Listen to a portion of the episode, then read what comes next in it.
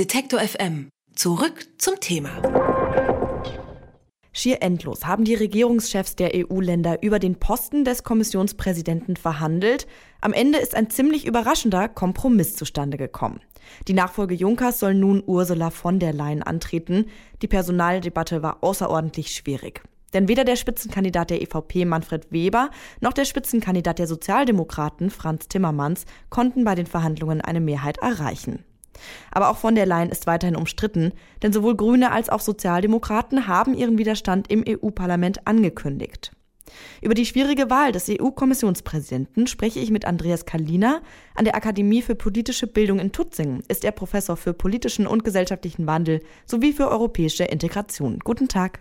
Guten Tag. Ursula von der Leyen soll neue Kommissionspräsidentin werden. Diese Entscheidung kommt nun doch ziemlich überraschend. Lange galt der niederländische Sozialdemokrat Timmermans als Favorit. Wieso ist es jetzt von der Leyen geworden? Ähm, wir müssen zuerst darauf schauen, dass Ursula von der Leyen auch erst nominiert ist. Der Prozess zur Nomination war schwierig, zumal alle Kandidaten, die auf dem Ticket eines Spitzenkandidaten gefahren sind, in den anderen Parteien und auch im Europäischen Rat jeweils umstritten waren. Das heißt, keiner konnte eine Mehrheit auf sich vereinen. Und in so einer Situation ist immer eine Lage gegeben, wo aus dem Hut ein äh, Joker gezogen werden, werden kann, der dann als Kompromisskandidat gilt. Und für diesen Kompromisskandidaten oder Kompromisskandidatin ist es relevant, dass sie vorhin nicht zur Sprache kommt und nicht verbraucht wird. Und das war der Vorteil von der Ursula von der Leyen. Was hier auch natürlich mitgespielt hat, sind die ganzen Kriterien, die man bei einer Postenauswahl zu berücksichtigen hat. Denn in Europa gilt es ja, die Spitzenposten insgesamt auf einmal zu besitzen. Und das führt dazu, dass man alle möglichen Kriterien und Interessen ausgleichen muss. Und da muss man darauf Rücksicht nehmen, ist es ein Mann, ist es eine Frau, aus welchem politischen Lager kommt die Person, aus welchem Teil der Europäischen Union, von einem großen, von einem kleinen Staat. Und da kann man keine mehrheitliche Meinung oder Entscheidung äh, verfolgen, sondern man muss das für die ganzen Posten miteinander in ausgleichen und in Balance bringen. Nun ist die Entscheidung für von der Leyen auch ziemlich umstritten. Zum Beispiel wird kritisiert, dass sie gar nicht Spitzenkandidatin im Europawahlkampf war. Viele Stimmen sprechen nun von einem undemokratischen Hinterzimmerdeal. Ist diese Kritik gerechtfertigt? Äh, die Kritik ist auf jeden Fall in Bezug auf die Personalie Ursula von der Leyen gerechtfertigt, weil uns, das heißt den europäischen Bürgern, vorgegeben worden ist vor der Europawahl, dass wir als Bürger mit unserer Stimme Einfluss auf die Zusammensetzung der Kommission haben, auf den Kommissionspräsidenten, und zwar, dass wir Spitzenkandidaten wählen können. Und Ursula von der Leyen war keine Spitzenkandidatin und zum anderen war ihr Name auch im äh, Wahlprozess nie gefallen.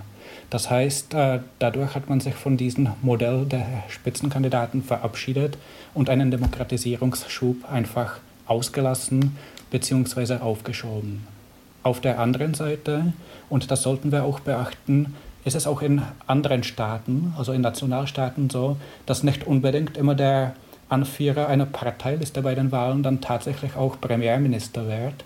Beispielsweise in Italien ist es sehr oft, dass dann jemand Ministerpräsident wird, der die Mehrheiten nach der Wahl auf sich versammeln kann. Und dann kommt auch eine andere Person zum Zuge. Das heißt, in Europa haben wir die Demokratie nicht verraten, aber es ist kompliziert geworden. Und würden Sie sagen, ist das Prinzip, nachdem einer der Spitzenkandidaten auch Kommissionspräsident werden soll, mit der Wahl von der Leyen nun endgültig ad acta gelegt? Ich glaube, dass das Spitzenkandidatenprinzip jetzt herausgefordert ist, weil Ursula von der Leyen ist ja zuerst nominiert. Sie muss noch durch das Europäische Parlament gewählt werden. Und gerade durch die Nomination von von der Leyen ist dem Europäischen Parlament ein Pferdehandschuh hingeschleudert worden. Und die Frage ist jetzt, wie verhält sich das Europäische Parlament? Es könnte durchaus in eine Blockadeposition gehen und sagen, nein, wir wählen von der Leyen nicht, weil sie keine Spitzenkandidatin ist. Und dann werde das Ganze vom Neuen anfangen und das Prinzip wäre natürlich weiter am Leben. Das ist die erste Entwicklung. Die zweite Entwicklung ist, dass man sich Gedanken machen muss, wie es in fünf Jahren läuft. Und ich glaube, äh, dass Hickhack in Brüssel bei den Staats- und Regierungschefs und auch im Parlament hat dazu beigetragen, dass man jetzt stärker darauf schauen wird, was macht man dann in fünf Jahren? Und ich glaube, da könnte man dieses äh, Prinzip nochmal äh, zum Leben bringen, etwas äh, modifiziert, etwas optimiert, aber ich glaube, es bleibt nach wie vor im Hinterkopf. Wie realistisch ist es denn, dass von der Leyen zur Kommissionspräsidentin jetzt auch gewählt wird? Äh, das ist äh, das Schauen in einer Kristallkugel. Ich werde es 50 zu 50 Prozent erachten. Von der Leyen hat deswegen Chancen, weil sie Vertreterin der stärksten Fraktion im Europäischen Parlament ist. Das heißt, das Ergebnis findet insofern eine gewisse Berücksichtigung. Und auf der anderen Seite ist sie von ihrem persönlichen Profil und auch von den politischen Erfahrungen fast schon prädestiniert für so eine Aufgabe als Kommissionspräsidentin. Was dagegen spricht, äh, sind ihre Probleme bzw. Vorurteile und Vorwürfe, die sie als äh, Ministerin, als Bundesministerin in Deutschland hat. Allerdings wird das in den anderen 27 Staaten nicht so wahrgenommen und das steigert schon ihre Chancen, für diesen Posten dann gewählt zu werden. Hat denn die Wahl des EU-Parlamentspräsidenten David Maria Sassoli Einfluss auf die Nominierung von Ursula von der Leyen? Ich finde nicht, weil die Wahl des Parlamentspräsidenten war mehr oder minder in der Hand der Parlamentarier und das haben die eigenständig äh, vonstatten laufen lassen. Insofern ist es nicht unbedingt ein Teil eines Deals und die Parlamentarier werden sich dadurch nicht verpflichtet fühlen, für von der Leyen zu stimmen oder dagegen. Insofern werden sie freier sein. Sie werden aber trotzdem sich Gedanken darüber machen, wie es mit dem Spitzenkandidatenmodell weitergeht. Weil für das Parlament ist es zentral, das ist nämlich eine Demokratisierung des Parlaments. Und wenn Sie von der Leyen wählen, dann geben Sie eigentlich Ihre Position preis und man könnte fast schon sagen, Sie entmannen das Parlament. Und das ist natürlich schon ein großes Risiko, äh, was Sie eingehen werden. Die Wahl des Kommissionspräsidenten bzw. der Präsidentin wirkt auf Außenstehende ähm, wie uns jetzt ziemlich chaotisch. Bräuchte es da vielleicht einfach ein klareres System, wie dieser Posten vergeben wird? Ja, das bräuchte es. Und da war gerade das Spitzenkandidatenmodell ein erster Anlauf, weil so wie es formuliert war, war es ja transparent und hätte tatsächlich auch äh, der Anführer, der Kandidat der stärksten äh, Fraktion, einen entsprechenden Auftrag, Nomination bekommen, würde das jeder nachvollziehen können. Das Problem in Europa ist, dass es eine Gemeinschaft von 27 noch 28 Staaten ist, die sehr heterogen ist, sehr verschieden, mit unheimlich vielen Interessen.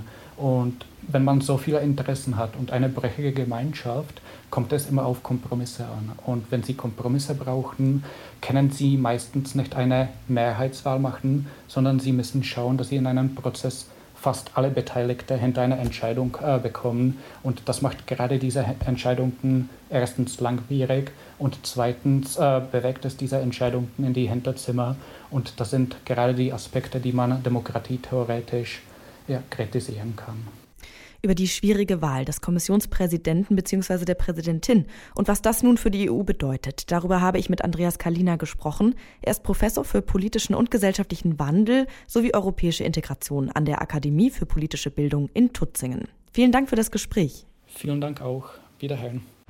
Wer unsere Arbeit regelmäßig unterstützen und damit für mehr Programm sorgen will, findet uns auch bei Steady. Alle Infos auf detektorfm.steadyhq.com.